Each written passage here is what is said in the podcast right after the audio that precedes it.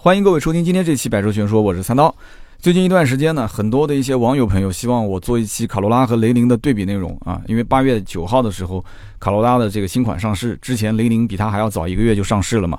那么我也知道这两个车呢，基本上在十到十五万，其实十万是买不到的，因为什么呢？因为低配十一万多嘛。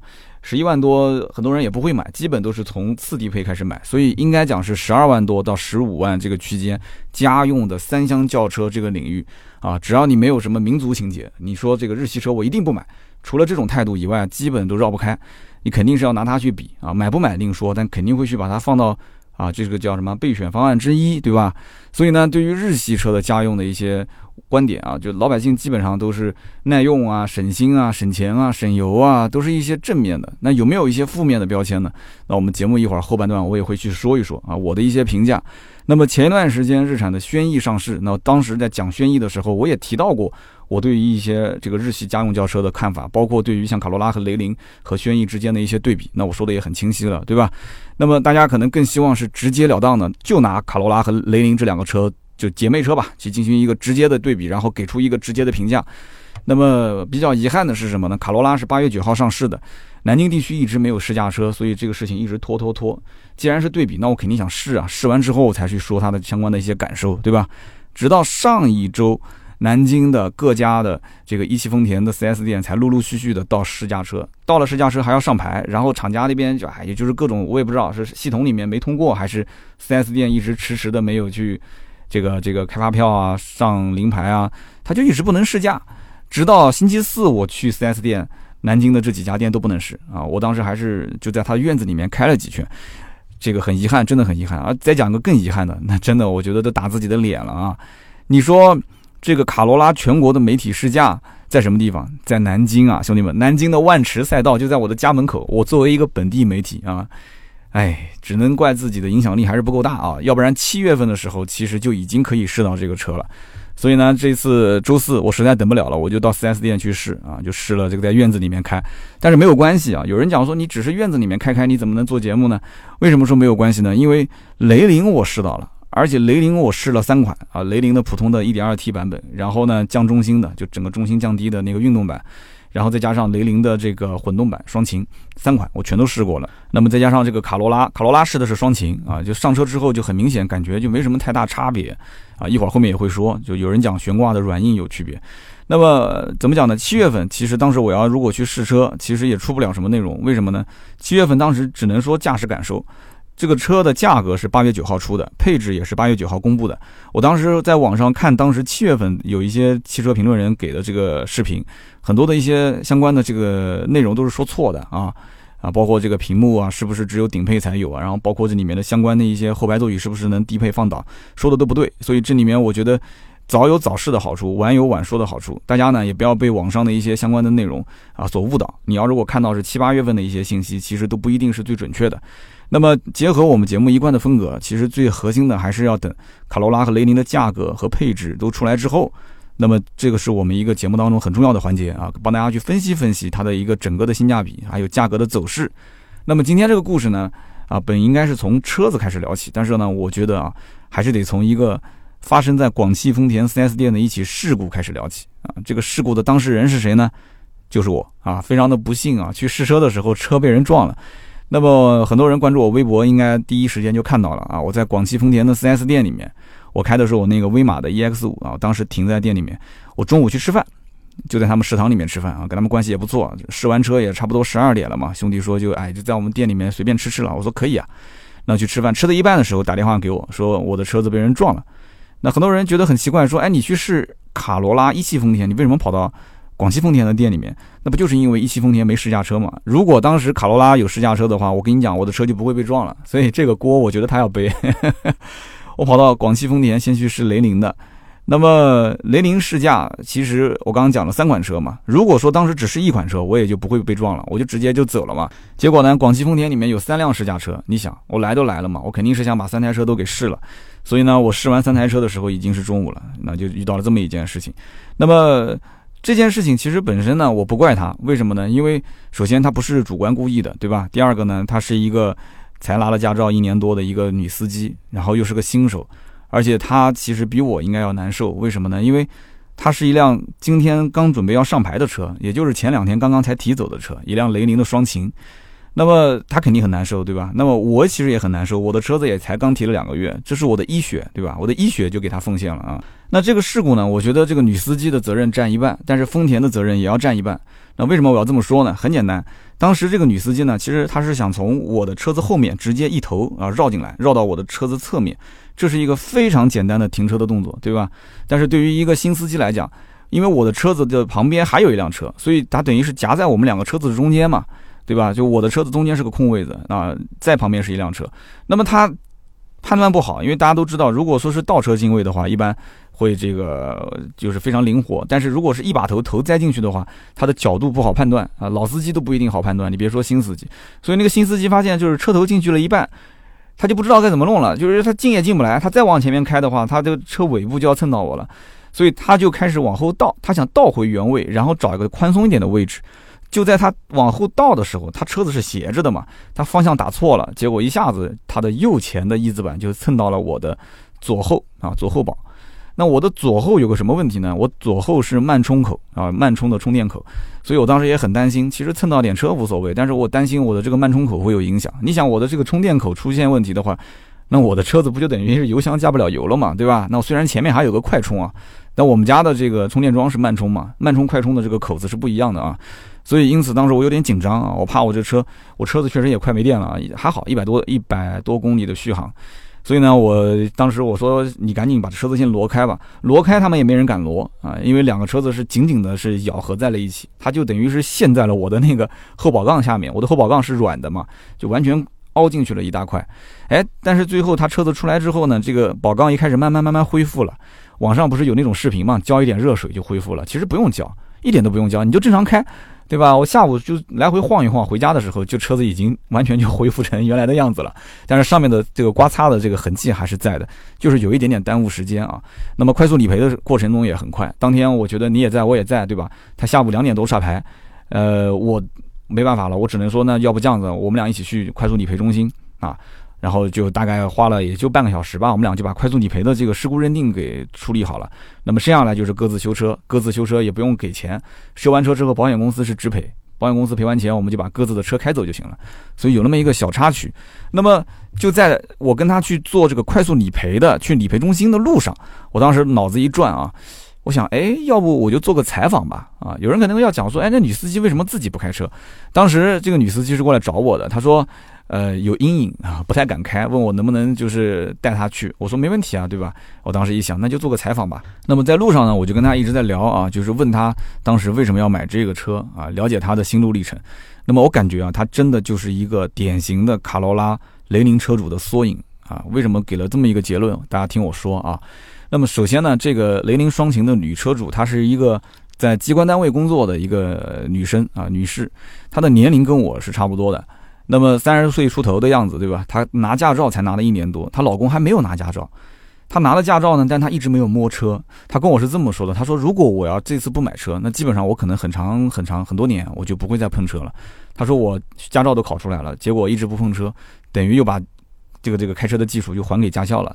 所以呢，当时一方面是这个初衷。那么她老公没有驾照，她老公也不开车。那么他们家这辆雷凌呢，是家里面唯一的一辆车，是第一辆车。那我当时就很奇怪，我心想，我一直印象中就是像我们这种年龄，三十多岁，这怎么着也不应该是第一辆车，对吧？应该在我们刚工作一年，如果买不了的话，两年、三年，那我们这种年龄基本上工作都十几年了。我想中间最起码三五年的时间，成家立业，对吧？买车买房这些事情都应该是都置办好了嘛，人生大事，对吧？所以呢，我一直的印象当中就是跟我年龄相仿的人，应该就是房啊、车啊、工作啊，这些都是相对稳定了。那么在这种情况下，如果说手头还是有一些盈余的话，那工作还是比较顺利的话，它应该是属于啊置换车辆，就再增购或者是换购，家里面有二胎啊，空间不够了，品牌力不够了，应该是这种。他这个年龄层，我觉得应该是这种。但是呢，他在跟我聊的过程当中呢，就跟我讲，他是住在市中心，他和她老公呢，这个两个人的单位呢就在家附近，所以走路上班、电动车上班都很方便，就买车也没有必要，而且买车的话停车也很困难。市中心的停车非常非常困难，所以呢，他跟他们同事其实基本上都是不开车上班的。他买车为什么有这么个动机呢？其实刚刚前面讲了，因为拿驾照一年多了，一直没摸车嘛，对吧？总觉得好像有个本本没车，就感觉这个不完备。还有一个呢，就是周末出游这个问题啊。虽然说现在可能打车啊、高铁也很方便，但是再方便也没有说走就走的方便，是不是？所以他就觉得我应该是买个车了啊，周末可以出去玩一玩。那么我觉得，因为我们俩是陌生人啊，陌生人之间沟通有些事情过于隐私是不能聊的嘛，对吧？这是基本的尊重。就是听口音呢，他应该不是本地的。那么我跟他聊天的过程当中呢，我也能想象得出，就是说南京本身是个高房价城市，这个房价涨得简直是没谱。所以呢，作为一个如果是异地在南京工作的人、打拼的人，我当年在 4S 店工作，我就遇到过这样的。我销售部里面可以说四分之三或者说是三分之二都是一些外地的同事啊，很辛苦。那么首先在南京，你得解决一个住房的问题，对吧？大家都一开始是以租房为主，但是想要扎根在这个城市，想要落地在这个城市，那肯定是想要先买房，对吧？而且年纪如果那个时候也到了适婚的年龄，肯定是想要先买房，特别是男同志。那么不是不想买车，买车大家也很清楚，买车之后活动半径也很多了，对吧？但是买完车之后呢，你要养车，养车是一个持续消耗你的资金的这么一个过程，它跟买手机、买电脑、买空调、买洗衣机是不一样的。所以你看，我以前认识很多的一些我们汽车销售的这个同事，虽然说收入还不错，还挺高的啊，外地的同事上班上了几年之后，他肯定能买得起车，但是他不买车，他买不了，为什么？因为他要考虑买房的事情。买车我刚刚不讲嘛，要占用大量的每个月的可支配的资金，所以说因此他买房的问题是更需要解决，是应该当务之急，可以这么讲。那你看，我就是当时在南京这边工作，我作为当地人，我房子问题当时已经解决了，对吧？所以我虽然家里面也没有钱，我也很穷。那我刚工作的时候，因为离家特别的远，其实我也可以倒公交车，无非就是倒三趟嘛，对不对？那个时候没有地铁，那我想买个摩托车也可以考虑嘛。那家里面人为什么咬咬牙还是跟我一起啊？我们俩买了一个二手的奥拓啊，虽然一万多块钱，二手的奥拓，我仍然是咬咬牙去买了。当时买车的时候，大家经历你们应该听过的，对吧？每一天每个月都要算每一天的这个油费是多少，平时不敢开这个车啊，每一分钱都要把它省下来，那就是这么一个经历啊，我完全能理解。你想，我作为一个本地人。我房子问题都已经解决了，我当时我还是这样子。那如果说是现在这么高的房价，收入如果说是保持在一个正常的水准，还不是说整体偏高吧，也不能说太低吧，就正常水准。我觉得在南京啊，解决房子问题压力非常大，所以因此我就能理解，就是这可能我们俩是陌生人，这些问题我们都没有聊啊，只是我讲讲我以前跟我身边的一些这种在就是异乡打拼的这些兄弟们兄弟姐妹这种感受，我能理解得了。所以说三十多对吧，买了第一辆双擎的这个雷凌。那么我完全能接受，就是它的这种年龄层跟它的这种车辆之间的一种配比。我们今天其实讲的就是一个客户画像啊，我觉得是从一个很实际的角度去分析。那么我以前其实身边也有那种啊很年轻啊三十不到，外地在南京没房，但是马上就买车的这种情况，我觉得多数是什么情况呢？多数就是他其实并不想定居在南京啊，就无非两种情况，要不就是家里面真的有钱，房子父母已经解决了；要不就是他根本就不想定在南京，定在这个城市。为什么呢？因为他买了车之后啊，他生活半径变大了，他的交际面更广了，对吧？然后他还能拿这个车子去做一点副业啊，就是周末的时候，大家谁手上没点副业呢？对不对？赚点钱嘛。所以在这个城市，他其实看重的就是赚钱的机会，多赚点钱。完了之后呢，以后早晚还是回老家的，老家有房子啊。我为什么一定要在就是异地呢？我为什么一定要在南京去买房呢？没必要，对吧？所以我认识很多在南京早早就买房的，我以前同事都是。很快就回老家了。就你从这一点，他不买房买车，你就能看出来，这个人一定不是想在当地长期久居的啊。那如果说他要是工作没几年就考虑说要买房，那就说明这个人一定是想在当地长期久居的。那么买车子呢，其实门槛比买房子要低很多嘛。所以呢，很多人其实想法就是，那早买晚买都是买，对吧？那我不如早点买。那早点买，反正以后我就是去老家了嘛，回老家了，我也可以把车子开走，那挂什么牌照也无所谓。所以，我相信任何听到这一段啊，如果你是在异乡打拼的人，你肯定心里面能理解啊，就是我刚刚说的这种感受。因为我零一年的时候，我是在上海啊，那时候读书嘛，读书当考大学的时候，我当时就在想，我是不是留在上海？因为我之前我的身份比较复杂啊，我本身其实就是持着上海的户口，我买不买房我都上海户口。那么在上海呢，买一套房，买一套房之后呢，我当时就在想，大学毕业对吧？我就读上海大学，然后留在上海的这个地方工作，我也没有什么身份上的问题，对吧？房子也解决了。但是后来呢，我在想还是不行，因为压力太大。上海的房子当时也是付了一个首付，然后再贷款，然后就零二零三年的样子吧，上海的房子就给卖了啊！听到这一段，我估计上海的人要 要喷我了啊！怎么才买了两年就卖了？你要到今年，你不要问了，到今年翻了十二倍吧，还是十三倍啊？那么回到南京之后呢？南京这边我其实也没有房子的压力。那么到了南京来发展的话，那肯定是比在外地要轻松很多。那么一五年的时候有机会是可以在杭州发展。那么在杭州，我为什么没有选择留在当地？也是这个原因，就是考虑到我觉得在那个地方啊，每天就住在出租房里面啊，然后呢，每天自己到外面去觅食，就没有那种城市的归属感。所以后来我觉得还是回本地吧，对吧？压力相对来讲小一点。所以呢，当时我就跟这个雷凌的女车主，我们俩就在聊天啊，就这个过于隐私的话题，我们肯定是不聊的。就刚刚上面那一段是我自己啊，讲讲我以前同事的一些经历啊，一些分析。那么我当时问他，我说。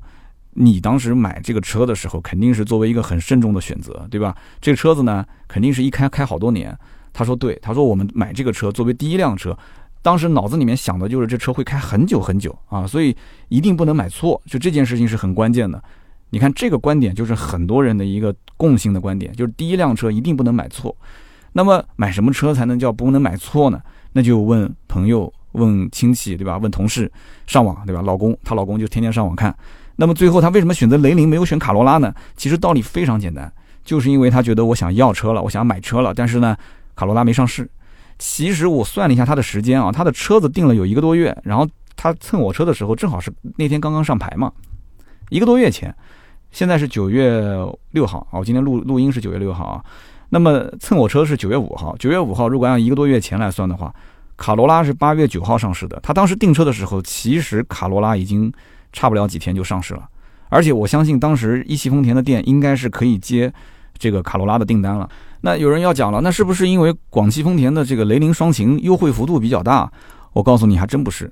雷凌的优惠其实也几乎是没有的。那么卡罗拉就更不用说了，刚上市根本不可能有优惠，对吧？那么在这种前提条件下，他为什么不去订这个卡罗拉的双擎呢？其实我觉得最根本的就是你要能理解一个第一次买车人的心态，他要看，他要摸，他要试。那么所有的东西都亲眼所见，对吧？都去啊摸过了、看过了，甚至闻过了啊。这个你不要不在意闻这件事情，很多人对气味这个东西也很敏感。那这些啊视觉上的、嗅觉上的、触觉上的东西都体验完之后，剩下来是什么？就是要尽快的落地变成现实，就要提车。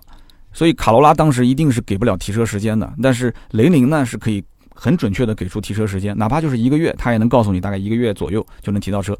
那么这样的一种情况下，我觉得在当时卡罗拉刚上的这个时间节点，雷凌是有非常非常好的一个先机的。但是这种先机随着卡罗拉上市一段时间之后，对吧？他也是追着这个雷凌去打啊，抢雷凌的客户。那么这个优势也是开始越缩越小。一会儿后面我会去分析。那么我跟他聊的时候呢？他就跟我讲，就是买车这件事基本是她老公来定的。她老公呢，平时也喜欢看，也喜欢研究一些汽车方面的内容啊。我不知道听不听我们百车全说啊。然后她的亲朋好友也会给意见啊，同事也会给意见。基本上所有身边的人给出来的意见都差不多，就是说你去买卡罗拉、买雷凌肯定不错。为什么不会错呢？因为啊。普通的车 1.2T 省油，如果是混动车更省油。那么卡罗拉那名气又这么大，对吧？雷凌其实就是它的兄弟车型，这个基本稍微有点常识都知道啊。然后呢，车辆的保值率高，省心，不会坏，安全，基本都是贴这样的标签。这些标签可以这么讲，对于第一次买车的人来讲，直击痛点，真的是直击痛点。我可以举出 N 多关于卡罗拉和雷凌的一些缺点，但是呢，我觉得就。举个不恰当的比喻吧，就像拿个人民币去买东西一样的，这个人民币再破再旧，但它就是一个交易货币啊，对吧？那你就直接给老板，老板就给你换东西了。卡罗拉跟雷凌这个两个车配置再低，你再去吐槽它某些方面的做工粗糙，啊，这些东西都没有用的，它开不坏啊，对吧？很多人都知道买个丰田的车子开不坏啊。所以就这个标签啊，它能把工厂做成零缺陷，它能把这个上下游的供应商给整合的那么好，对吧？那这个是所有的中国的企业，我觉得都是要去学习的。但是丰田也不是没出过问题，对吧？丰田早几年的这个刹车门事件闹得也很大，但是在国内呢，老百姓没有这种感知啊，没有这种感知。老百姓的感知就是我现在当下能得到什么实际的利益。如果这些问题是大面积的爆发，那大家能有感知，但是呢，在中国他也没有说当时刹车门事件满大街都看就这啊，又丰田车出事故了，追尾了啊，丰田车刹不住了，掉河里了，那也不至于，对吧？所以这就是为什么现在它的优点、它的标签贴的那么明显，但是很多一些丰田的缺点，大家其实并没有去很明显的去说啊，我因为这个缺点我就不买啊，就不至于。那么买车这件事情呢，呃，当时用他的话讲，就是当时脑子稍微就动了一个念头，基本上就就等不及了嘛，就想要要这个车，所以从订车到提车一个月的时间，就当时选了雷凌，就没等卡罗拉。然后当时我就问他，我说，其实如果让你要重新再选择一次订车的这个机会啊，就今天这个时间节点，你是买卡罗拉还是雷凌？啊，这个车主毫不犹豫的就回复说，一定是买卡罗拉。我问他为什么？我说这你也知道两个车没什么差别。他说，但是啊，听起来就是卡罗拉名气大哎，对吧？啊，卡罗拉名气大，雷凌名气不大，所以你看啊，就广汽丰田一定要听一听啊，这就是车主的真实反应啊。那么小白类型的车主。大部分的这些信任背书啊，包括他的信息获取，都是靠网络啊，靠亲朋好友，对不对？那亲朋好友有几个又是真正懂车的呢？其实并没有，对吧？大家都是反正开过什么车就说什么车，有的呢也是通过网上去搬的。卡罗拉和雷凌到底谁更纯正？这件事情，其实在很多人的眼里都觉得卡罗拉是更纯正的。为什么呢？因为卡罗拉大家觉得就是国际型车啊，国际车型，对吧？全球人都是叫卡罗拉啊，世界各国都是开卡罗拉。但雷凌这个名字，对吧？Levin，他 Levin 这名字他没听过啊。你雷凌可能还听得更熟悉一些呢。你要跟他说英文 Levin，那有些人又听不懂。所以呢，雷凌这个名字就有点很尴尬啊。在很多人的眼中，它其实就从名字上来讲，就像一个国产的特供车。虽然讲你要了解过之后啊，一个是欧版，一个是美版，但是国产特供车这件事情，我觉得真的就这名字本身真的要改一改。我觉得我的建议是什么？就是销售你直接就说 Levin，你不要再说雷凌了。就像你去吉普的 4S 店，你只说我是卖 Jeep 啊，我不是卖吉普啊，这个很关键。所以我当时跟他讲的时候，那个他也哈哈笑啊，然后他说我也不了解这么多事情。那他如果不了解这么多的话，那我觉得那展厅里面拉了一个横幅，写说源自于 A186 嘛，那这个横幅对他来讲就更没有意义了，对吧？那确实他。可能脑子里面有一点印象，知道一个什么欧版跟美版之间的区别，但是你 A 一八六跟 Levin 之间什么关系？Levin 跟卡罗拉之间什么关系？这个就太复杂了。就是所以，我现在看到试驾车上也是贴着八六 A 一八六，然后展厅也挂着横幅 A 一八六，但是真正对销售起到多大的作用？包括这里面有一定的其实是作为攻击性的啊，就是说。我跟八六其实走得更近啊，八六 Levin，但是卡罗拉他们家跟八六走的不一定很近，但是这种信息我觉得是一种弱关联啊，很弱。对于买车卖车这件事情来讲，其实我觉得加分项真的不是不是很很重啊，就是它不是那种直接就是一击毙命的那种感觉，拳拳到肉的那种感觉。一会儿我再说就是怎么拳拳到肉啊，这我的一些看法。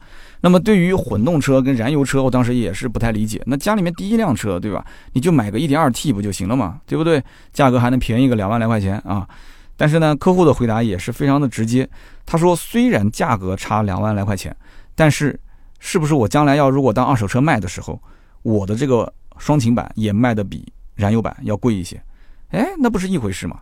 哦，其实他讲的有道理啊，对吧？他讲的有有道理，就是算一笔最简单的账，对吧？我买的时候贵，我卖的时候肯定也贵，而且他其实也理解，就是你看我买的时候混动本身就比燃油版更难买啊，所以东西永远是越稀缺啊，想要的人越多，他其实相对来讲买的人越多啊，他可能也不懂什么所谓的保值率啊这些那些的啊，但是他讲的其实是对的，是没有错的啊。混动虽然贵一些，但将来二手车市场确实是比普通版更抢手一些。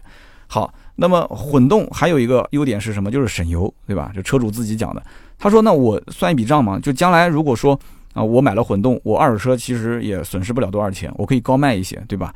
再加上这个油耗我也省下来了，那怎么算我都觉得我现在买混动是更划算的。所以大家想一想，一个真实的车主如果去购买。”雷凌或者是卡罗拉的混动车型，它真的会像车评人那种样子啊？去研究阿特金森循环的这个发动机，它有什么优点啊？他去研究什么行星齿轮变速箱，它有什么优点？他会去研究吗？他不会去研究的。这个东西就是必须的，就是你要是没有，我我也不会买。但是你要是有了，你真的帮我省到油，又很省心，也不容易坏。那车子呢？大家口碑讲起来都不错。我也不懂这里面具体什么技术参数，反正我就知道，对吧？贵个两万块钱，我能接受。将来卖的时候我也高卖，对吧？我也知道这个车子平时确实能帮我省到油就行了，这就是我客户真正能得利的地方啊，我的客户利益。那么对于这款车的配置来讲的话，他有些自己都没搞清楚。我当时开着我的那个威马 EX 五带他去做那个快速理赔嘛，我们俩开到南京的绕城公路上面，然后去找快速理赔中心。当时我就开了我的这个 L2 的自动驾驶，我的习惯性就是路况一好，我就把 L2 自动驾驶打开，然后我就跟他开个玩笑，我说你看啊，我手脚都不碰，车子自动开。哎呦，他就说哇，你这车好先进啊。然后我就说了，我说你买的是这个雷凌双擎的豪华版，因为当时我看了一下他车上的配置啊。他说对啊，他说我当时买了花了十四万多，然后我说你这个车其实也有自动驾驶啊，就是 L2 级别的自动驾驶，就在你的那个多功能方向盘的右边就有。他说没有啊，我这个车子应该就只能巡航，还有就是那个什么压了线之后会提醒，就这个功能，就车道保持嘛。我说是有的，为什么？因为我刚刚试驾的那辆试驾车就跟你是一个配置的。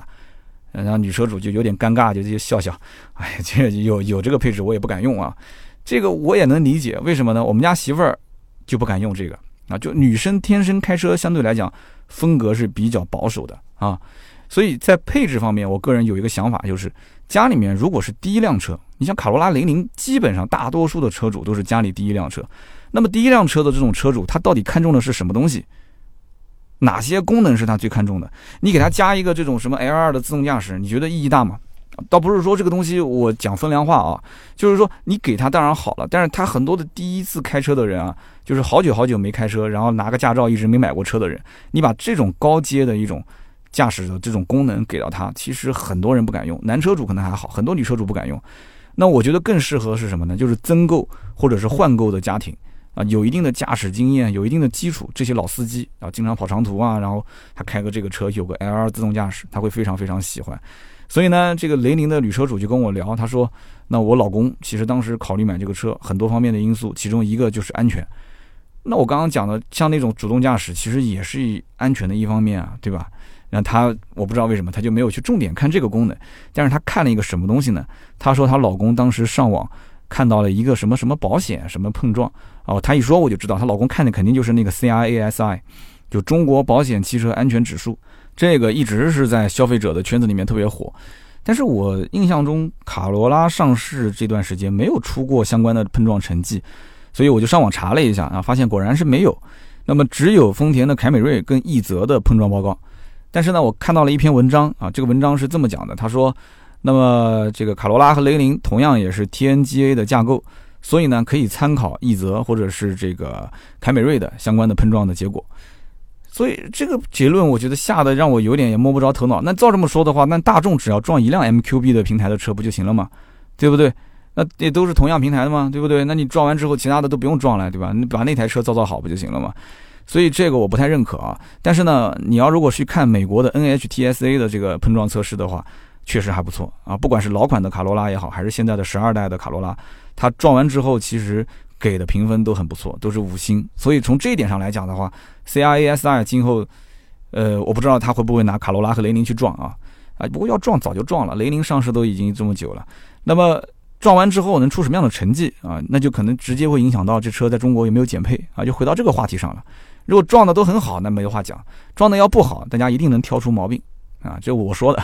那么另外一方面就是，呃，希望这个 CRASI，我觉得就以后不要走 CNCAP 的这个老路了。所以这个应该讲是中国消费者的最后一根稻草啊，叫中国保险汽车安全指数啊。这个如果说相对来讲公正客观，不受厂家的这种充值影响，那真的过完用不了几年，这个行业的这个相关的报告那就是非常非常的厉害了啊。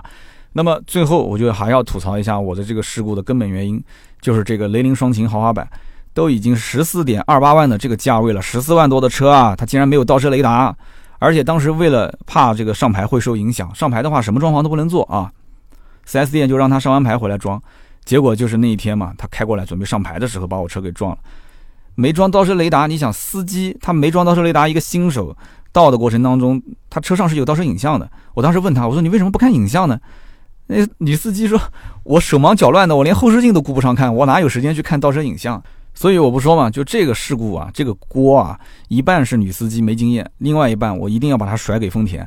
你想，都是家里面第一辆车，雷达的实用性远远高过于倒车影像，这个谁都知道，对不对？结果呢，日系车要不就是不给，对吧？要不就是像轩逸这种样子，我也吐槽过啊，轩逸就只给了三颗三颗探头，正常市面上主流配置都是四颗探头，就是为了省那么一点钱。”真的，就从这一点，我是有点看不起日本人。真话啊，为了省那么一点钱，那么我呢，当时处理完这个事故理赔之后呢，啊，我就赶回到店里面，我又赶回到广汽丰田店，我赶紧再补了一些雷凌的照片，然后呢，我又转到一汽丰田店里面，时间也不早了，我赶紧去试这个卡罗拉。那么和店里面的人呢，也都打好招呼，也很熟悉，所以当时他们也同意把这个还没上牌的试驾车给到我，让我在店里面简单的开两圈。那么虽然说雷凌我试驾了三款不同的配置。那么卡罗拉我只试了一款双擎版，但是我可以非常明确的告诉大家，就是这几个车啊，就这四个不同的配置的车，我开完之后的感受是非常非常清晰了。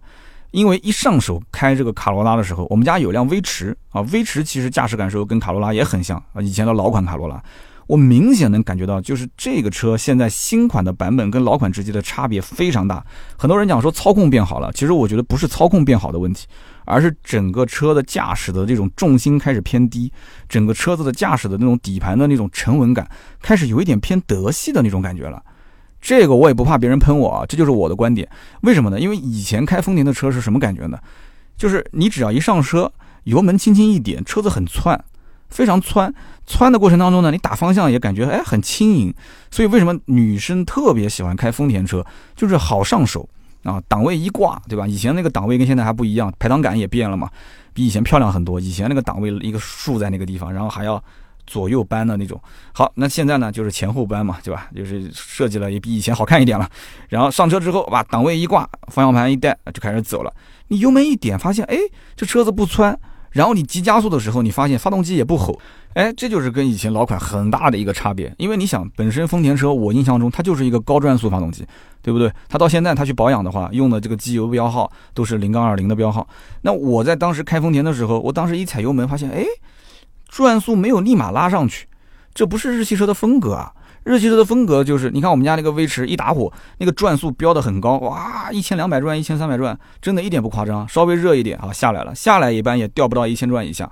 我跟你讲，丰田就是广汽丰田家里面啊，一汽丰田我们不谈，广丰里面就是两点五的凯美瑞怠速的时候最稳啊，它转速降得非常的低。但是呢，你看那些小车，我以前那个威驰我就不说了，威驰其实本身是有设计缺陷的，因为它车头特别特别的小，所以呢，你一打火，车内的这个温度稍微热一点，上来一点，它就那个风扇啊经常要转，所以它转速怎么都下不来，高转速嘛。但是丰田整个都是这样一个设计风格，所以我当时一开这个车，我就发现，哎，我的油门一踩啊，它不吼。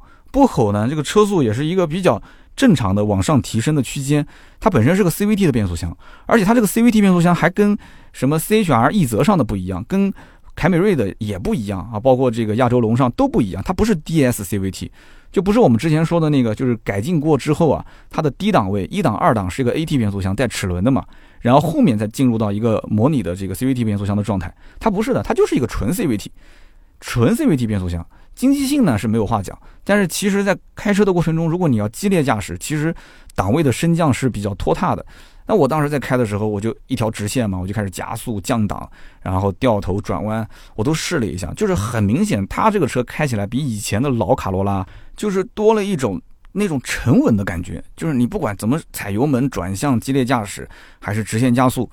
就我讲嘛，就有点日系车偏德系的这种感觉。现在我觉得这个世界就是这样子的，就日系开始偏德系了，那德系开始偏日系了，对吧？那中国车开始偏哪一系了呢？啊，所以我觉得真的是很有意思的一个现象啊。那么雷凌当时试驾的时候呢，因为三款不同的版本嘛，对吧？1.2T 的普通版，1.2T 的运动版，运动版重心是降低的嘛，然后再加上这个1.8的这个混动啊，就是双擎版本。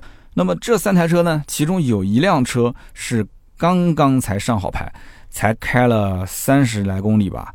那么这辆车当时一拉开车门，前面两台车子试了很久了啊，还好没什么味道。过这辆车门一拉开，就新车的味道还是蛮重的，真的是蛮重的。所以这个我要吐槽一下。那么这是在广汽丰田里面去试这个雷凌的运动版的时候，我当时就觉得它这个车内味道很大。然后我去到一汽丰田店里面，它的那辆卡罗拉的混动版也是一辆新车，还没上牌。结果呢，那个卡罗拉的这个双擎一拉开车门，嚯，这熟悉的味道，熟悉的配方啊，就是就闭着眼睛，你问我是什么车，我都能猜出来，啊，就是可能最多是把卡罗拉跟雷凌两个说错，因为那味道太熟悉了，两家都一样的啊。我当时还拍一个照片发微博啊，结果拍了一个内饰的照片，很多人猜，有人说是卡罗拉，有人说是雷凌，长得都一模一样啊。那么有人讲说，这个从前脸来看啊，卡罗拉是欧版的啊，雷凌是美版的。其实这个说法也不一定对啊。你看卡罗拉，其实不管是美版还是欧版，现在的十二代的中国这边供应的卡罗拉长得都不像，就唯一有点像的就是这个欧版的混动，就是双擎版的卡罗拉，唯一就是跟它稍微有点像，其实也不完全一样。但是雷凌现在设计的确实是更接近于国际版啊，像美版的。但是这个重要吗？我觉得不重要。为什么呢？就是审美这一块，我当时我也问了那个女车主，我说你觉得哪个好看？她说不都一样吗？我是看不出来是什么差别。对，绝大多数人其实都看不出来。你只有有什么车评人啊，做视频做图文，给你一点一点的对比，你才能看出来。但是绝对不可能说是广汽丰田店里面放一辆卡罗拉，一汽丰田店里面放一辆雷凌，然后两个车放在一起比，这不可能的。我倒是在门口看到了朗逸，啊，我倒是看到朗逸有人拿这个车来进行对比。那么还有网上会讲说啊，这个卡罗拉呢悬挂是偏硬的，雷凌的悬挂是偏软的，也有相反的说法啊，说雷凌悬挂偏硬，卡罗拉悬挂偏软，这些我觉得都不重要，关键你要自己去试，你觉得软它就是软，你觉得硬它就是硬，我觉得这个比较不是说两个车之间比，而是跟你之前开的车，或者说你要是拿这个车是去跟一些这种德系啊，或者是法系啊、美系的车去对比，你不一定是拿卡罗拉跟雷凌一定要去对比，反正我开了半天，可能是因为。我这个屁股平时是久坐不站啊，已经麻木了。我是没有感受出什么太大的区别，啊，过颠簸路段、过减速坎的时候，我觉得这两台车子悬挂软硬真的没什么区别。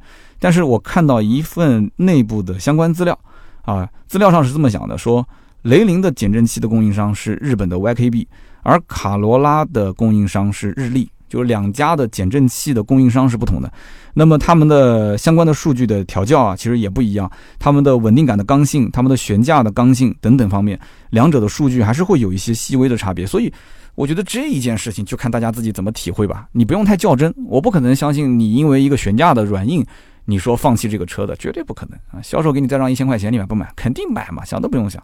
我刚刚前面讲了，其实卡罗拉跟雷凌车子的优点就不用说了，这很多嘛，对吧？老百姓也都知道，贴了很多标签。但是我接下来要说几点，真的是非常非常想吐槽的事情。首先一个就是，不管是卡罗拉还是雷凌，我试这个车的后排的时候，它的头部空间，我不知道为什么所有的车评里面都不提这一点啊。头部空间，我是一米七六啊，一百七十六公分，我坐在后排，我就感觉头部的空间非常压抑啊，所剩无几。有一种黑云压顶的感觉，因为它顶的颜色是深色的啊，所以这个你想，我一七一七六我就已经是坐在后排是这种感觉。那很多的一些我们的听友兄弟们都是大高个，对吧？一米八几、一米九，坐在后排是什么感觉？我不知道啊。那么另外一点呢，就是内饰的用料方面。那么我看到所有的这些网络上的一些评论都说，哎呀，这次整个的质感有所提升了啊，提升的非常好。这一点我是极其不认同。为什么我不认同？因为四个车门依然用的还是硬塑料。然后它的中控台的左侧用的也是硬塑料，然后它的右边就是这个排挡杆的下方，右腿的这个膝盖的部位，你能接触到的地方还是硬塑料，这些东西都没变。这些东西都没变的前提条件下，中控的屏幕的右侧那个、那个、那个中控的饰板那一块加了一些搪塑的材质。但是你要知道，上一代的卡罗拉其实这一块也是搪塑的软性材质，并没有什么变化。只不过压了个缝线，但是上一代卡罗拉我印象中也压了缝线啊，这就叫做质感明显提升了吗？它只是配色做了一点点差别而已啊，哪边有什么质感明显提升呢？没什么差别啊，所以这就是我要吐槽的。那么下面就是我最最想吐槽，就中控屏幕这件事情。我的一个天！我之前在北京车展的时候看到真车，我当时也在节目里面说过啊，就是老彩电、老电视机的风格，就是非常非常厚的一个显示屏。完了之后呢，它的高配车型还是一个十二点一英寸的一个竖屏，啊，九英寸的是一个横屏，十二点一是一个竖屏，我就有一种强烈的想把这个屏拔出来，然后扔出窗外，扔在地上用脚踩的感觉。我不知道为什么，我觉得真的有点侮辱人的智商啊！就中国这个市场，大家都知道的，别的国家我不管啊，就中国这个市场，现在就是关于什么车机啦，什么手机啦，对不对？现在中国的消费这种电子产品都什么年代了？这个。我跟你讲，真的，我当时打开它的那个车机界面，我都震惊了啊！就是小霸王学习机的风格，小霸王其乐无穷啊！我当时想给它配这个音，真的。你想，九零一二年还能保持这种风格的界面，真是汽车圈的一股清流啊！我真是服的不能再服了。这也从侧面说明了一点什么？就说明了，就是丰田它是讲什么精益生产，对吧？就是零缺陷，质量永远是放在第一位的。是啊这个质量是放第一位，这个质量没问题，对吧？老百姓也认可，也给你贴标签了。但是你能能不能稍微照顾照顾我们一些感受啊？中国人买车其实还有个面子工程，对吧？就是你一打开那车机，那自己用用，我觉得没什么问题啊。就是他可能丰田认为就是我实用就可以了，不要整那些虚的啊。就我实际也体验了一下这个车机系统，这个车机系统啊，看上去相当山寨啊，相当山寨。但是呢，你要真用起来啊，你要如果静下心来，你去体会，你去体验这个车机系统，哎，你会发现它这个车机系统啊，每一个功能实打实的，还挺实用的，该有的都有。而且这个车机系统并不像你想象中那么慢。我当时就在想啊，这里面是不是有一种可能性，就是我当时啊。一看到这个车机长得那种老式电视机的风格，我就有一种感觉，就是这什么破车机啊！然后打开那个显示器之后，我发现我的天呐，小霸王其乐无穷啊！就是那个界面，那我觉得我开一个 A P P 啊，开个 App，我等个一分钟，我觉得都是可以接受的。结果它，哎呀，几秒钟就打开了，我当时还有点感动啊！我觉得哇，嚯，哇，这速度这么快！其实它快吗？它也就那么回事，对吧？但是我就有一种这种感觉，有种错觉，就是本不应该跑得快的车子，结果它跑得快了。哎呀，真的，我就不知道是该开心好还是不开心好啊！反正买了车的人你自己感受吧。然后呢，就是关于这个中控屏，我还要吐槽一点，就是低配。我当时在雷凌的店里面没有看到低配车，我当时在卡罗拉的店里面看到了一辆展车是低配车。哇，那个低配车那个屏幕，我真的我看不懂。我跟你说，我只能用四个字来形容，叫做惨不忍睹。啊，我的这个喜马拉雅的音频很久没有发照片了，我今天一定要把这几个惨不忍睹的照片发给你看。我可以这么讲啊，就是我形容一下它那个屏幕是什么样子，就像一块屏幕被人用订书机钉了很多按键在上面，就是黑乎乎的一块屏。就是我们正常理解，屏幕上要不就不要有按键，按键在下面，对吧？屏幕是触摸的。如果真的要有按键的话，那要不就是在侧面对吧？两个边框侧面，要不就是在这个屏幕的下方，可能有几个小按键。结果它的按键在屏幕中间，按键在屏幕中间，那你这个屏幕是怎么设计的呢？我当时觉得很奇怪。结果一通电，我就发现，哦，原来是这么回事。那黑乎乎的一片立在那个中间，处在那个中间的根本就不是屏幕，那就是一个面板。真正的屏幕是在那个面板里面，就那么一小块，就跟一个口香糖一样的，就那么一小长条，它就是一个收音机。嚯！就一个收音机，你给它整的那么玄乎啊！我的天哪，我当时就纳了闷了。你竖那么大个屏幕在那边，这干嘛呢？你这是？我跟你讲啊，丰田他其实一直想学奔驰，他很多东西其实都是偷学奔驰。奔驰也是觉得丰田也不错，他们俩之间我估计就是老相好，反正就是互相抛媚眼。你想，这个这个设计在什么车上有？奔驰的 A 级。奔驰的 A 级车上，对吧？不是有那个十二点五英寸的大连屏嘛？很多人都是冲着这个直接就刷卡了。但是奔驰的 A 两百 L 上有，A 幺八零 L 看起来也像是那个十二点五英寸的连屏。你实际一通电，你发现，嚯，两个像小豆腐块一样的小屏幕在上面，丑的简直是无法直视。我跟你说啊，我都不知道这个 A 幺八零的人买完之后回去不改的，他是什么心态？这个屏幕买完一定是得改。那改完之后的体验真的。那就像家里面重新翻新了一下那种感觉，完全不一样啊！所以呢，这个你看坏习惯对吧？奔驰的一个坏习惯，那丰田学过来了对吧？明明就是一个小收音机，它偏要整的那么玄乎，看起来像个屏幕一样，结果上面还摁了那么多的按键在上面，超级难看。我现在想到这块屏，我浑身都难受啊，浑身难受啊！我跟你说，真的。还有一个地方呢，我跟这个销售啊聊完之后，也都是想掐死设计师啊。什么地方呢？就是它的浅色内饰的配色，哇，那个配色真的 太丑了。我到现在想到我都觉得丑。为什么丑？很简单，因为大家理解啊，就如果是浅色内饰，一般是怎么样的？一般都是啊米色啊，或者是那种浅灰啊，对吧？哪怕就是白色，那个白也不可能说是煞白煞白的那种，对吧？浅色内饰，我们家的车都是浅色内饰。从我以前的 CRV 开始啊，包括我的奔驰 C，包括我的丰田，包括我现在的威马，全都是浅色内饰。我太了解了，浅色内饰它是什么样子的？一般讲究的是循序渐进，对吧？上浅下深这种风格，它总归是有个过渡的。但是我的天，我当时拉开那个车门，我吓一跳，嚯，这怎么回事？这是？这怎么回事？就是你的车内的颜色正常，包括家庭装修也是的。就是你一个空间里面，你是不能超过三种颜色的，超过三种颜色就显得特别的乱，你知道吗？人的心情也会跟着也会有点乱啊。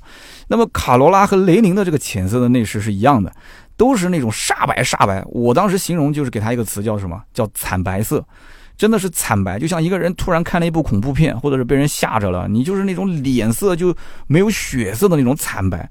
那个白色的面板，那个饰板，我真的我，我看的我也是吓得惨白惨白。我当时没照片，我应该自拍一张。这白色就白的白成什么样子？就白的给人感觉很亮，你知道吗？就你不管配什么颜色，它放到那个地方跟这个白色对比啊，它就是觉得这个白色很突兀。我觉得丰田不应该有这种失误啊？为什么呢？因为我曾经看过雷克萨斯的配色和材质的一篇这个纪录片，当时就讲到整个的丰田的内饰是不会让，呃，任何一个面板饰板发出那种很就是闪眼的光，就是它不会有亮面，它都是用哑光去进行处理，哪怕它里面的材质都会进行处理。那怎么雷克萨斯都知道这一件事情，那丰田就不知道呢？我就搞不懂了，啊？我就不知道它国外的浅色配饰也是这样子吗？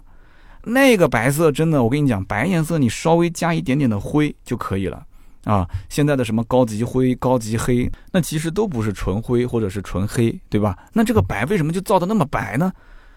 是不是就觉得我们中国的这个女性平时喜欢美颜啊，喜欢把自己就是磨皮磨得太白了？我估计可能这个设计师看抖音看多了。就天天看到的都是中国的女性，都是磨过皮的，然后呃锥子脸什么的，所以他在想说，是不是中国人也喜欢这种，哎呀，也是磨过皮的，就是拉过脸了、拉过皮的这种内饰呢？那就是越白越好，甚至你自拍的时候，旁边的这个皮还能给你反点光啊，作为一个这种补光镜的作用啊，那不就更好吗？在丰田车内拍照片，比在这个大众或者德系其他车子里面拍照片，就显得自己更漂亮。哎，是不是这么个逻辑啊？我我觉得要是这么个逻辑，那还得给这个设计师加鸡腿了。后来呢，我就给这个销售问了一下，我就两家店的销售都问了一下，定深色内饰的和定浅色内饰的，基本上八比二或者是九比一。我看到老百姓都不买这个浅色内饰，我就放心了啊，我也就放心了。那么最后说一说，就是卡罗拉和雷凌到底怎么选？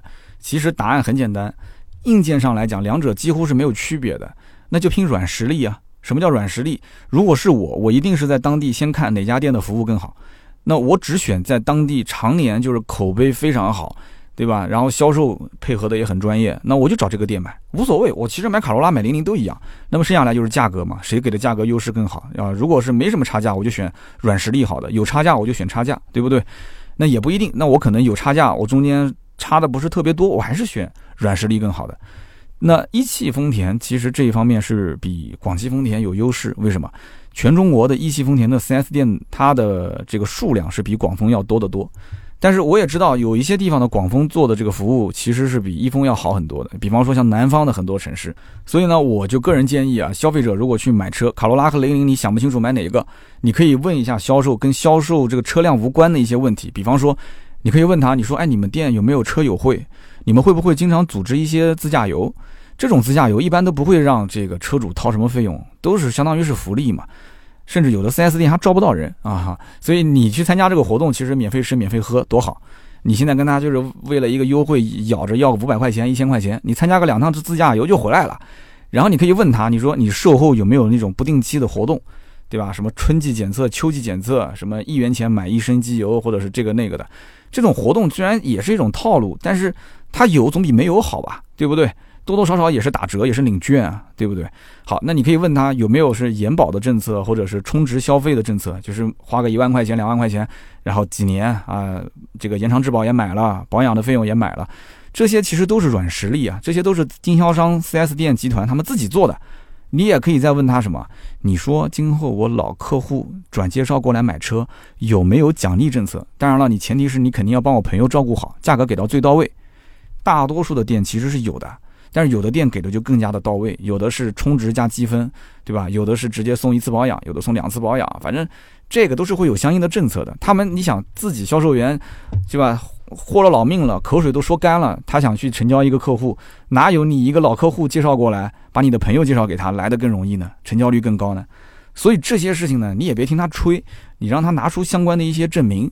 啊，比方说他们店如果有订阅号，就看看订阅号。他们店有一些这种往期的，有一些甚至还有公司的内部杂志，你还真别不信啊。有的大集团是有的，你看一看他们店内的相关最近的几次的一些活动啊，包括一些政策的说明，这个我觉得就是软实力。那么大家可能讲，哎呀，这听起来有点虚啊。三刀，你别说这些虚的啊，你不如讲讲这个优惠啊，来点优惠这更实在。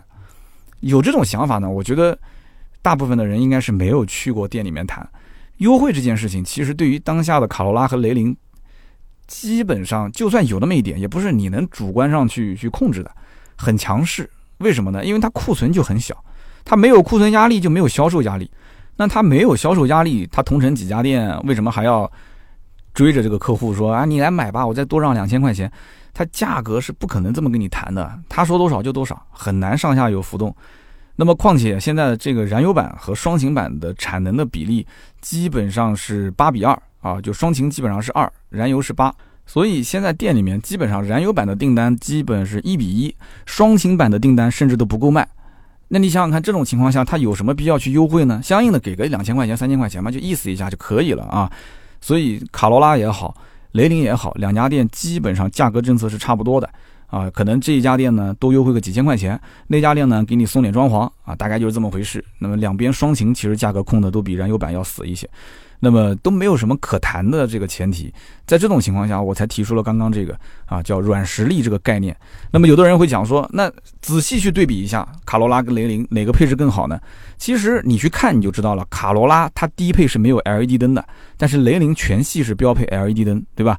那么如果你要到卡罗拉店里面，你跟他这么说，你说你们家没有 LED 灯，对吧？我要买低配，但是你没有 LED，我告诉你，销售立马保证就会送你一套，啊不就 LED 吗？我给你给你换就是了。哟，你会觉得说，那这个销售挺大气的嘛？上来还没谈价格就给我换一个 LED 嘛？但我告诉你，其实这就是俩灯泡啊，就是俩灯泡，没多少钱。你你指望说给你换个 LED 总成吗？没必要，没必要。它远近光都是在一起的，对吧？给你换个灯泡就行了。而且换了之后，其实真正的照明效果是不是有卤素灯好？这还真不好说。那你要如果去雷凌的店里面，你跟雷凌的这个销售讲，你说你看人家卡罗拉全系外后视镜都有电加热，你就没有。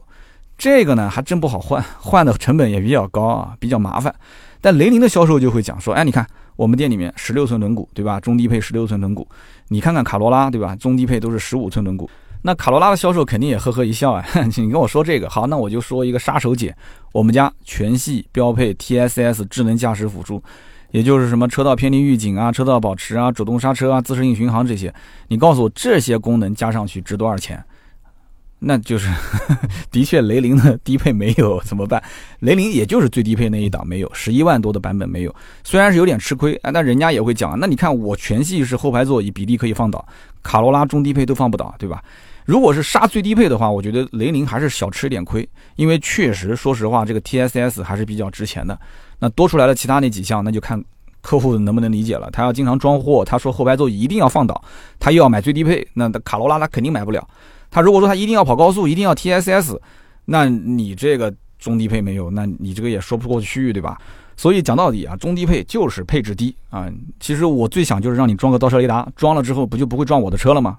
我的个天哪，倒车雷达都不给我，真的是不想讲了。那么，所以现在呢，就是卡罗拉和雷凌的销售两边啊，都是人手给一份厂家的培训的话术，厂家给培训话术也很清楚，就是说。我给你精确到每一款车，它和竞品之间的对比，这个话里面呢是不能说对方不好，你不能说是卡罗拉说雷凌不好，雷凌说卡罗拉不好，这不可能的。广汽丰田跟一汽丰田怎么能互相撕呢？就虽然说虽然说啊，一定是要抢对方客户的，但是这个哎呀，这个东西大家都懂的，对吧？表面兄弟嘛，对不对？就上汽跟一汽就直接就撕了，这那培训的那个文档那看的真过瘾，我跟你讲，真是上汽撕一汽，一汽撕上汽。但是你看啊，日系的培训文档基本上都不这样。那广本他不会去撕东本，对吧？东本也不撕广本，长马不撕一马，一马也不撕长马。但是上汽撕一汽，一汽撕上汽，哎呀，这个我就不知道了，这是什么原因啊？所以这两个车其实我觉得啊，不管销售当中啊话术是委婉也好，还是带一点攻击性也好。他为了成交客户，我觉得都可以理解。但是最核心的是强化自家的产品优势，把别人没有我有的配置去数据化，然后展示给客户去看，就让他得到利益啊，利益最大化，这个最关键。这就是考验销售顾问的硬功夫，对不对？说白了就是看谁的洗脑的能力更强啊！你的洗脑能力特别强，从你们家一过去到卡罗拉店里面，连卡罗拉都看不上了，就你这不叫卡罗拉吗？我跟你说，我刚刚去看 Levin 啊，Levin 那车可厉害了。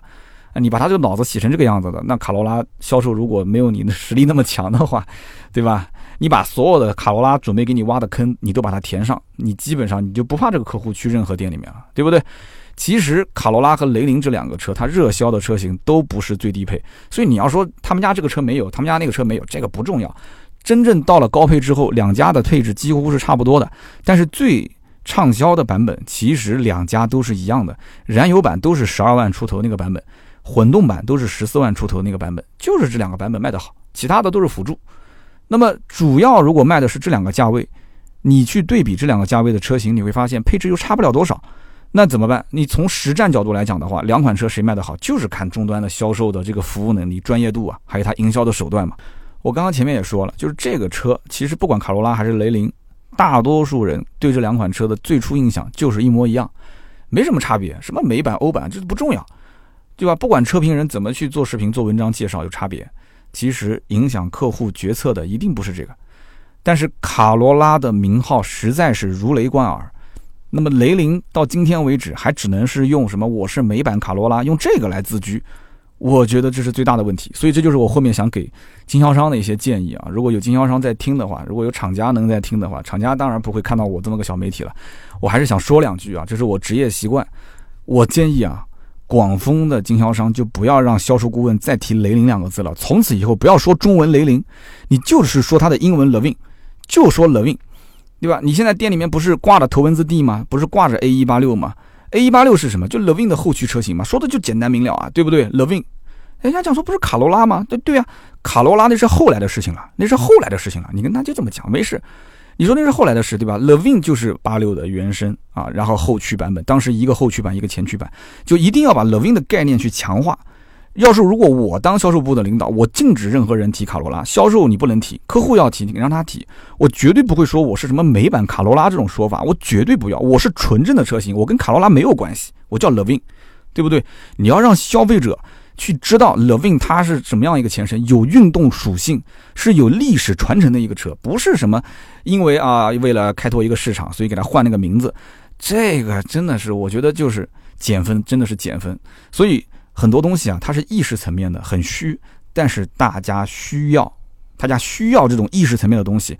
我给大家讲个故事：打仗的时候，有一支部队迷路了啊，有人说往东，有人说往西，然后他们高层决策层就也搞不懂到底往哪边走，对吧？谁都不敢承担指导方向，就是走错了就全军覆没了嘛，谁都不敢。那么就是越走呢越争论不休，越走呢越士气低落。结果有一天呢，就在一个小村庄里面就发现了一张地图。这个地图呢，上面就布满了看不懂的文字，大家都不知道写的啥，但是大家所有的人都一致认为这一定是当地的这个城市的地图，所以就照着这张地图，历经千难万险，最后就走出来了啊！这个部队就活下来了。结果很多年之后才知道，这张地图根本就不是当地的地图，那是另外一个城市的地图，另外一个国家的地图。所以你想想看，这个故事说明了什么？就意识层面的东西啊，你自己要有信心啊，对不对？而且你要跟他说故事，这个很关键啊！大家要达成一致啊，两边销售跟客户之间要同步思维啊。类似这样的故事还有一个，是一部电影啊，我记得没错，应该是是一叫《善意的谎言》，应该是九九年上映的一个片子。《善意的谎言》是讲这个德国纳粹当时占领波兰的时候，然后大部分的犹太人就被送到集中营里面，然后这个男主角呢，他当时在集中营里面干苦力。啊，然后有一天他偶然就听到了他的这个长官啊，就是德军长官的办公室里面，他的收音机里面传来了一条新闻。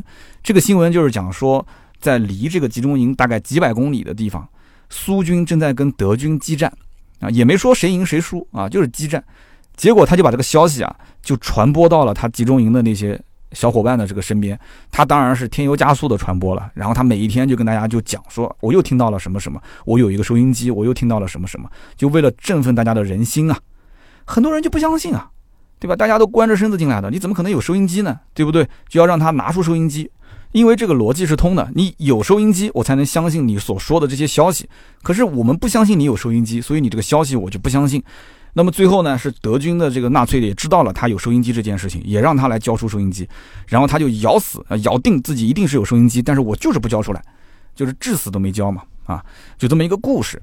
但是呢，结果就是在这一列火车啊，把他们这个集中营的人转移的路上，结果真的就胜利了，结果就把他们给全部释放了。很多人也是因为他当时传播了这些消息，才坚持到最后一刻。所以你在想。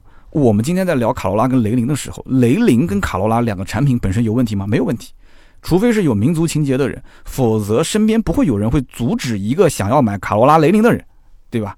口碑我刚刚讲也很好，但是在当今的中国市场环境里面，我觉得日系车还有没有实力能够以如此高的价格、如此低的配置以这样的形式存在，我打一个大大的问号啊！我想问问在座的每一位，卡罗拉其实也很怕雷凌崛起。我感觉啊，其实日系车它不怕其他的一些什么德系呀或者国产车型啊，你怎么怎么好，不怕。日系车就怕自己日系的同胞崛起，其实两个本来就是同一款车，对不对？但是雷凌如果说要是能争口气，能够压过卡罗拉的势头，那我相信其实终端的局面可能就不是现在这样一番景象了，啊，它就不会这个价格卖的那么傲气，你知道吗？啊，双方之间互相就实力如果对等，一定会厮杀。但是现在很明显，我觉得卡罗拉跟雷凌其实实力上还是有。就是口碑各个方面还是有一些差距的，其实就是一个车，没什么差别。但是我觉得最根本啊，要想把日系车挑落神坛，还是要咱们中国品牌自己的轿车要争口气呀。到今天为止，你看看十二万到十五万这个区间的轿车市场，SUV 我们不谈，已经做烂掉了。你看看这个轿车市场，合资品牌通杀，好吧？好的，那么以上就是今天这期节目所有的内容，感谢大家的收听和陪伴。那么关于卡罗拉和雷凌这两款车呢，我也想听听大家的看法。啊，如果说二选一，是选卡罗拉呢，还是选雷凌呢？那么在配置方面呢，你是喜欢那种主动、被动安全配置更丰富的，还是你喜欢就是说，哎，它的舒适性更好，外观上有一些升级的这种配置？因为卡罗拉跟雷凌在这两方面差别也是有。那么最后呢，就是关于我提到的，就是雷凌不想活在卡罗拉的这个阴影下，我提议是用 Levin 啊，用英文的形式来进行宣传，你觉得认同吗？啊，说 Levin 的历史，你认同吗？那么欢迎大家在留言区评论留言，我们也会在每一期的留言区呢抽取三位，赠送价值一百六十八元的芥末绿燃油添加剂一瓶。好，那么下面呢是上两期节目的留言互动。为什么是上两期呢？因为七十八期节目没有抽留言，七十八期聊的就是这个小鹏，小鹏的一期合作节目。那么小鹏的节目呢，大家留言也很踊跃啊。那么我看到有一条留言点赞是最多的，那么它的名字叫做贝尔折腾的理想，哦不，贝尔贝尔折腾。倍儿折腾，应该这么说，倍儿折腾的理想啊！就这哥们儿，他说：“呃，三刀，你开着威马，说着小鹏，这样真的好吗？”哎呀妈呀，真香！对，真香！你说的对啊，两个都香。那么下面一位听友叫做裴小猴啊，裴永俊的裴，裴小猴，他说：“三刀，四十五分钟的特约节目，你光是说手机就铺垫了二十多分钟，金主爸爸都要崩溃了。”那关于四十五分钟节目，为什么前面那么长的一段讲的是手机呢？我觉得主要有几点啊，第一点。就是我确实是想通过聊手机的选购，去切入到小鹏这个产品，它本身其实这个产品本身好与不好，你看这怎么去比？就是你以什么样的眼光去看待这个产品？我前面讲手机讲了半天，大家没发现吗？其实我一直在讲自己两款手机，对吧？一直长期两款手机，然后最后突然之间，哎，现在我买了一个华为的这个 P 三零，一部手机双卡双待。我之前对于双卡双待手机的那种一贯的。不好的印象，又是卡，体验又很差，对不对？信号也很差，上网也很差，各方面。所以当时我就一直不愿意碰，而且我对安卓手机就是本身有一个不太好的印象。结果哎，阴差阳错的看到身边人用，然后去到商场里面没事体验体验，我感觉速度比我现在的苹果还要快，拍照也比我苹果还要好。然后整个双卡双待的前提就是我可以有两个微信嘛，对吧？然后两个卡，一个上网，呃，一个就用来保号，就是我的老卡进行保号，进行一个接听电话。那完全符合我所有对于办公跟生活的需求，我为什么不换呢？所以我就换了。那小鹏也是一个道理嘛。我前面说了那么多跟手机相关的，最后大家自己去体会。因为很多有一些东西啊是生活层面的，我不用把它一个一个例子给举出来。如果我要是举出来，那这个篇幅就太长了。我只是想表达，小鹏其实也是类似的这样的一个概念，它长得是最像特斯拉的。对吧？它至于特斯拉告不告它，这是另外一方面事情，跟我们不相干。长得像，而且它的很多的技术用的比较激进。我当时为什么不选小鹏？我选了一个威马，就是因为它很多的技术比较激进。但是激进有喜欢激进的粉丝啊，对不对？但是保守也有喜欢保守的粉丝啊。那我相对保守，我选威马，对不对？如果我再保守一点，我就选国产品牌。那就是这么一个逻辑啊。就每个产品它有自己的一个定位，你喜欢你就买，不喜欢你就不买，不就行了嘛？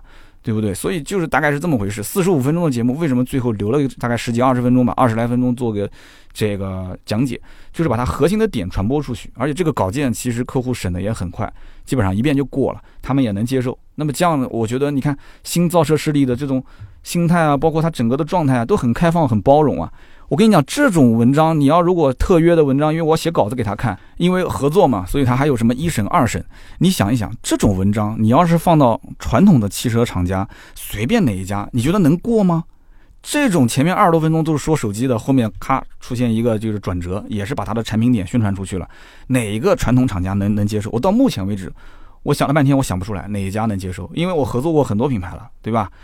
所以这个大家要想一想，新造车势力新在什么地方？其实从我的这个合作节目也能看出那么一两点啊，也能可见一斑。我跟你说，好，那下面一位听友叫做听听听不够呢，他说。三刀的节目内容比较鲜明，结构也很清晰，但是有一个问题，你说几年前你就换了三星 S 十，但是这个手机是二零一九年二月份才上的，你确定你是 S 十吗？然后关于这个问题，我突然反应过来了，我就赶紧回去查了一下，因为我对这个三星的手机型号我也不是特别了解，我记得是反正一个数字跟一个数字两个连在一起的。我后来查了一下，我用的是三星的 S 八，当时是新款，然后是斗鱼那个平台不匹配，然后后来我当时换了一个三星的 S 七的二手。二手用了一段时间，然后 S 八匹配了，我把二手又直接给卖了，我就留着那个三星的 S 八继续在用，大概是这么回事。然后有一天有一年的这个成都车展啊，那个三星 S 八就给我弄丢掉了，大概是这么回事。谢谢你的提醒，非常感谢，就说明他听节目听得很细。好，这三位，那么下面呢是八十期八十期的节目的留言，哇，我看到有一位叫张子超二零零八。留言留的相当相当的多，如果我要把留言都读出来的话，那基本上又是一期节目了。反正基本看完他的这么长的留言，总结下来就是，这个车呢，他讲他自己是一个提了威马的车主，比我大概提车要，呃，他是讲比刀哥提车稍微早了一个月，然后是在佛山，广东佛山，他的每一天的行驶路程基本都在一百五十公里。然后他也分析了他当时从买车到用车到现在整个用下来出现的一些问题，出现的一些亮点啊，都讲得很清晰。我就不在节目里面一个一个的说了。大家如果想看的话，在节目下方去翻这个评论，我觉得写的真的完完全全就可以当一期节目的素材了啊！一个真实车主，真的他分成四篇，而且每一每一段留言都写了四杠一、四杠二、四杠三、四杠四，所以这种留言真的是。非常非常精华的，就有点像论坛里面的精华帖了。这个我一定要给啊，张子超。但是我后来我想到给你的时候，我突然发现一个问题：你开的是电动车，我给你一个燃油添加剂，这咋整呢？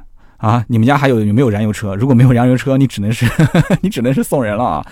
非常感谢张子超二零零八啊。那么下面一位听友叫做 E L M P E R，他说，呃，哎，小鹏汽车是有预约充电的，怎么威马没有？哦，威马其实以前我在它的那个测试版 demo 的那个测试版本里面看到过，但是不知道为什么就后来没有了，就一直没上啊。但是这个预约充电，我觉得不是什么很难的事情，我不知道是考虑到安全性还是考虑到是什么原因。然后他说我家里面没有固定车位，然后呢物业是十六 A 的一个电表充电，偶尔没位置的时候，我就开到四公里之外的国网去充电。那么上一周呢，北京到青岛去旅游七个小时，那么其中有三个小时是在充电。他说：“我当时一直巡航是一百一啊，我的能耗是十七，我觉得还行。然后呢，他也提醒我，他说如果三刀你要开这个车跑长途的话，我建议你最好你留下来的这个公里数啊要稍微多一些。为什么呢？因为经常会出现你要如果跑到一个桩子用不了，然后跑到一个高速公路的某个口子，结果下不去，然后又遇到什么临时封路要绕，所以这些问题你都要考虑在里面。你千万不能说顶着这个公里数去跑啊。这个是他给我的建议，我觉得也挺好的。那么下面一位听友叫做。” M A R R N E 四五啊，他是这么讲，他说我开的是秦 E V 四五零，我在北京。他说我每天上班下班基本上就是八十公里啊，开的也很多。你还，发现啊，其实买电动车，很多人真的每一天的用的公里数都超多。像我这种一天都开不到十公里的很少啊。他说我每天基本上八十公里的这个车程，六十公里是在高速上。他说我在高速上没有像你说的一点四的这么就比例这么大啊。他说基本上我感觉，呃，到了冬天才稍微的这个能耗会大一些，因为开暖气确实很费电。那么是不是因为你是 SUV，我是轿车，你的分组系数比我大才有这个原因？他说我基本上如果说是。呃，六十公里的高速，二十公里的市区，这样子跑的话，夏天我一般能跑两个来回。两个来回的话，按照他，他其实我刚刚好像理解错了，他应该是上班一个单程是八十公里，一个单程八十公里，来回一百六，两个来回就是三百二，四百五的车跑三百二，其中有六十公里还是高速公路的话，哇，那这个跑的这个电量消耗是相当可以了啊，比我那个低得多啊。他还说他曾经这个电量百分之零的时候。离家里面大概还有六七公里，结果也开到家了。嚯，这可以啊！你这是给比亚迪打广告啊！你这是啊？他说这个论坛里面有人说电量为零还能跑三四十公里，但是我没敢试。这个我觉得我这条留言是不是选了一个比亚迪的水军啊？开个玩笑，开个玩笑，别当真啊！这么说嘛，他们要骂我。我相信你是比亚迪秦 EV 四五零的车主，呃，有机会啊，你可以留言给盾牌，你可以截几个图给他看，然后呢，我看看你的能耗，然后这个你要是如果说是上班六十公里高速，二十公里市区，来回一百六，我的理解如果没有错的话，来回一百六，你能开两个来回，也就是三百二十公里啊。然后你前面不是说就开完之后。你还能剩个百分之十嘛？过那就很夸张了。你你想一想，百分之十那就等于四十五公里。四十五公里的话，再加上你刚刚前面讲的，就是一百六、一百六、三百二、三百二，再加上四十五公里，三百六十五，三百六十五，NEDC 四百五，过那也可以啦，我觉得。你这个比例算下来才一点二几啊，我是一点四，你相当于是一点二。但是他说冬天的时候这个损耗确实会大一些，但是你夏天的时候跑到一点二、一点三，我觉得也蛮厉害的了啊。这也是车主的正常反馈啊。反正不管怎么讲，我觉得这种内容聊完之后啊，就是有很多一些同样是开电动车的一些兄弟们，大家在留言区里面这么评论、这么讨论，我节目里面跟大家这么互动啊，我觉得真的很有意思。就这个就是玩电动车的一个乐趣。大家互相之间会有交流，而且我看到还有好多人教我说：“哎，你跑长途应该怎么跑啊？怎么提前规划路线啊？怎么去防坑啊？你要是怎么去预留你的公里数啊？你不能续航压得太死。包括这次我不是想去这个杭州的云溪小镇嘛？还有住在附近的人跟我讲说：你开开开，尽管开，附近全是充电桩，你根本就不用担心哈。就 而且充电桩都没人用，随便充啊。所以你看，这就是乐趣嘛。”助人为乐，然后得到别人帮助的那种乐趣，对吧？燃油车能感受得到吗？感受不到，对吧？电动车主能感受得到。好的，那么以上就是今天节目所有的内容。那么我们上面两期节目，一共六位听友，每人可以获得价值一百六十八元的节目绿燃油添加剂一瓶。也希望通过喜马拉雅的 app，然后在右上角点我们的头像，然后直接私信我快递的信息。那么也可以加我们的私人微信号啊，私人微信号四六四幺五二五四。加了这个微信之后，直接说你中奖了，报你的 ID 就可以了，好吧？那么如果说有新车或者是二手车价格的咨询，或者是改装啊、升级啊这些方面的问题，咨询价格都可以找我们啊，也是加这个私人微信。那么今天节目呢就到这里，我们下周三接着聊，拜拜。